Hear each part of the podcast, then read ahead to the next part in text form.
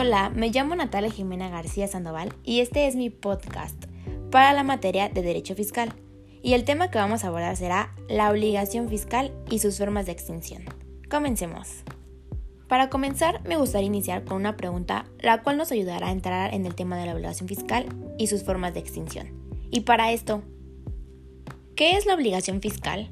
La obligación fiscal es de derecho público, o sea que siempre se satisface y regula conforme a normas de esta rama del derecho. Es el vínculo jurídico de contenido económico entre una persona física o moral y el Estado, que constriñe a ésta a realizar el pago de una contribución, así como a llevar a cabo acciones o abstenciones consignadas en las leyes fiscales. El fundamento constitucional de la obligación fiscal lo tenemos en el artículo 31, fracción 4 de la Constitución Política de los Estados Unidos Mexicanos. Dispone que es obligación de los mexicanos contribuir a los gastos públicos de la Federación, como de los estados, de la Ciudad de México y del municipio en que residan, de la manera proporcional y equitativa que dispongan las leyes. Y bueno, ahora vamos a mencionar las partes que contiene la obligación fiscal. La obligación fiscal se divide en dos partes. Una, el acreedor o sujeto activo siempre es el Estado. En la obligación del derecho privado, el acreedor puede ser el Estado o un particular. En la obligación fiscal, la calidad del deudor o sujeto pasivo puede adquirirle una entidad desconocida o una persona física. La finalidad de la obligación fiscal es recordar las cantidades necesarias para sufragar los gastos públicos. Bueno, los elementos de la obligación fiscal sabemos perfectamente que toda obligación requiere de elementos, sin los cuales no podría existir. Esos elementos son el sujeto y el objeto. Bueno, no es de aceptarse, según indirectamente queda apuntado que el vínculo obligacional se considera elemento, pues es un efecto de deber del deudor para con el acreedor. Y bueno, ahora vamos a hablar del nacimiento de la obligación fiscal. Tratándose de impuestos, la obligación fiscal nace en el momento en que se realiza el hecho jurídico previsto por la ley, como su presupuesto, que siempre es un acto o hecho de un particular. Y bueno, ahora vamos a mencionar las características. Sabemos perfectamente que la obligación tiene sus características, que es un deber, un deber de dar, hacer o no hacer, que tiene el ente de deudor con el acreedor, así la obligación fiscal. Es el deber que el responsable fiscal tiene en favor del fisco, que es quien tiene el derecho de exigir que se cumpla. Y vamos a comenzar con las formas de extinción de la obligación fiscal. La obligación fiscal se extingue cuando el contribuyente cumple con la obligación y satisface la prestación tributaria, o cuando la ley extingue o autoriza declarar extinguida la obligación. Cuando nos referimos a la extinción de la obligación tributaria, se habla de la terminación del vínculo tributario que como consecuencia de un hecho previamente tipificado ha dado origen al crédito fiscal. La extinción puede describirse como la culminación de la obligación fiscal, es la realización del mandato impuesto por el Estado, quien es el acreedor en la obligación fiscal, y que en condiciones normales termina con el pago del tributo. En el derecho fiscal solo se admite como formas de extinción de la obligación lo siguiente. Número 1. El pago. Número 2. La prescripción.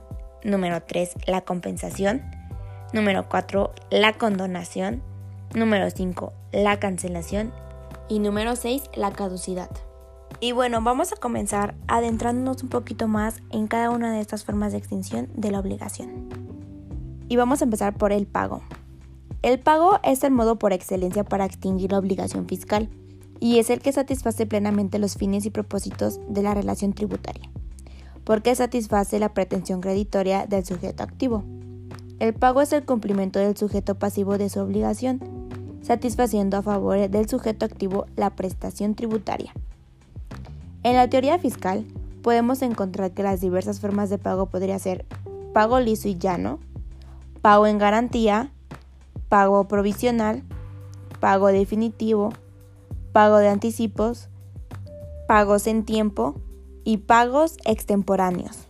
La segunda forma de extinción es la prescripción. Y bueno, la prescripción es la extinción del derecho de crédito por el transcurso de un tiempo determinado.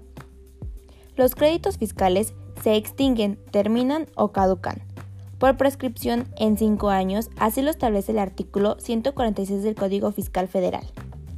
Se entiende que si el contribuyente tiene una contribución a cargo y obviamente a favor de la autoridad, y el primero no lo paga y el segundo no lo cobra en un término de cinco años, el contribuyente no tendrá la obligación de pagarlo y la autoridad de cobrarlo.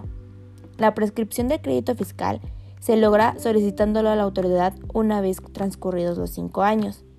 El plazo de los cinco años se cuenta a partir del día en que la autoridad puede exigir legalmente el pago. Este plazo de cinco años se interrumpe cuando exista cualquier gestión de la autoridad dentro del proceso administrativo de ejecución. La otra forma de extinción de la obligación es la caducidad. La caducidad consiste en la extinción de las facultades de autoridad fiscal para determinar la existencia de las obligaciones tributarias, liquidarlas, exigir su pago o bien para verificar el cumplimiento o incumplimiento de las disposiciones fiscales y sancionar las infracciones cometidas. Y bueno, la cuarta forma de extinción de la obligación es la compensación. La compensación es otro modo de extinción de las obligaciones fiscales. Tiene sus efectos en la medida en la que el importe de una contribución se encuentre comprendido en otra, aun cuando no lleguen a ser de la misma naturaleza. La compensación se encuentra establecida en el artículo 23 del Código Fiscal de la Federación, donde dispone que los contribuyentes que deban pagar mediante declaración podrán optar por compensar las cantidades que tengan a su favor contra las que estén obligados a pagar, ya sea por adeudo propio o por retención de terceros. Siempre y cuando ambas deriven de impuestos federales distintos de los de la importación, los administre la misma autoridad y no tengan destino específico, incluyendo sus accesorios.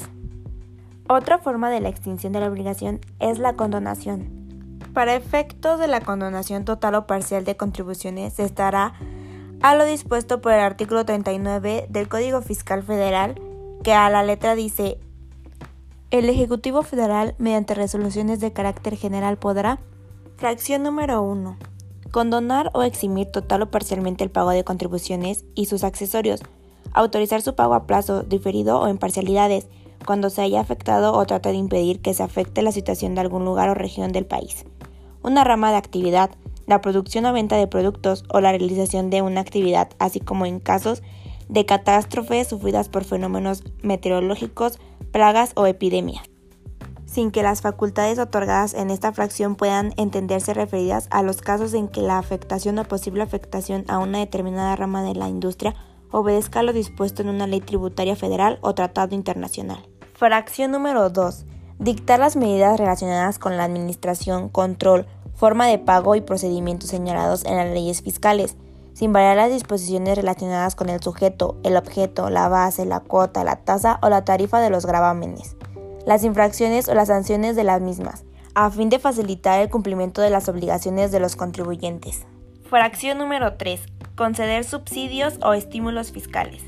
Las resoluciones que conforme a este artículo dicte el Ejecutivo Federal deberán señalar las contribuciones a que se refiera, salvo que se trate de estímulos fiscales, así como el monto o proporción de los beneficios, plazos que se concedan y los requisitos que deban cumplirse por los beneficios. Y bueno, por último está la cancelación.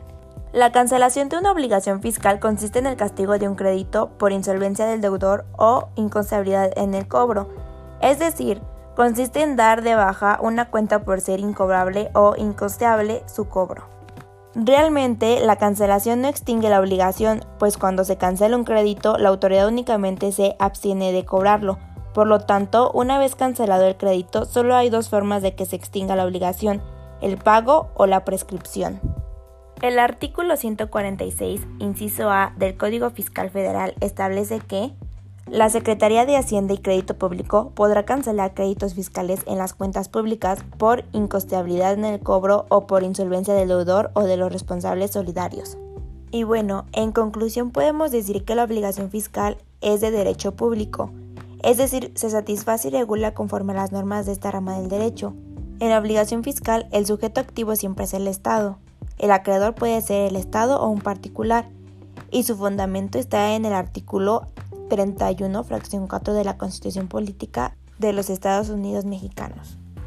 La obligación fiscal del sujeto pasivo es una entidad moral, la adquiere independientemente a la de sus integrantes, ya que ésta tiene personalidad jurídica y capacidad de adquirir obligaciones fiscales. Tiene como finalidad tributaria que, de acuerdo a la Ley de Ingresos de la Federación, deben ser para sufragar el gasto público. El nacimiento de la obligación fiscal es cuando el sujeto pasivo reconoce sus obligaciones fiscales de acuerdo a las normas jurídicas y lo manifiesta ante el sujeto activo que es la autoridad fiscal. La obligación tributaria nace cuando se realizan los hechos generadores previstos en la ley en forma de hipótesis o incidencias. Por ejemplo, la obligación de pagar el impuesto sobre la renta en el momento en que una persona física o persona moral obtiene ingresos por actividades empresariales, industriales, ganaderas, pescas, etc. Y bueno, y bueno, por último, también volvemos a decir que las formas de extinción de la obligación son seis, la cual es el pago, la prescripción, la compensación, la condonación, la cancelación y la caducidad. Y bueno, eso sería todo por mi parte, espero les haya gustado mucho y pues para la próxima. Adiós.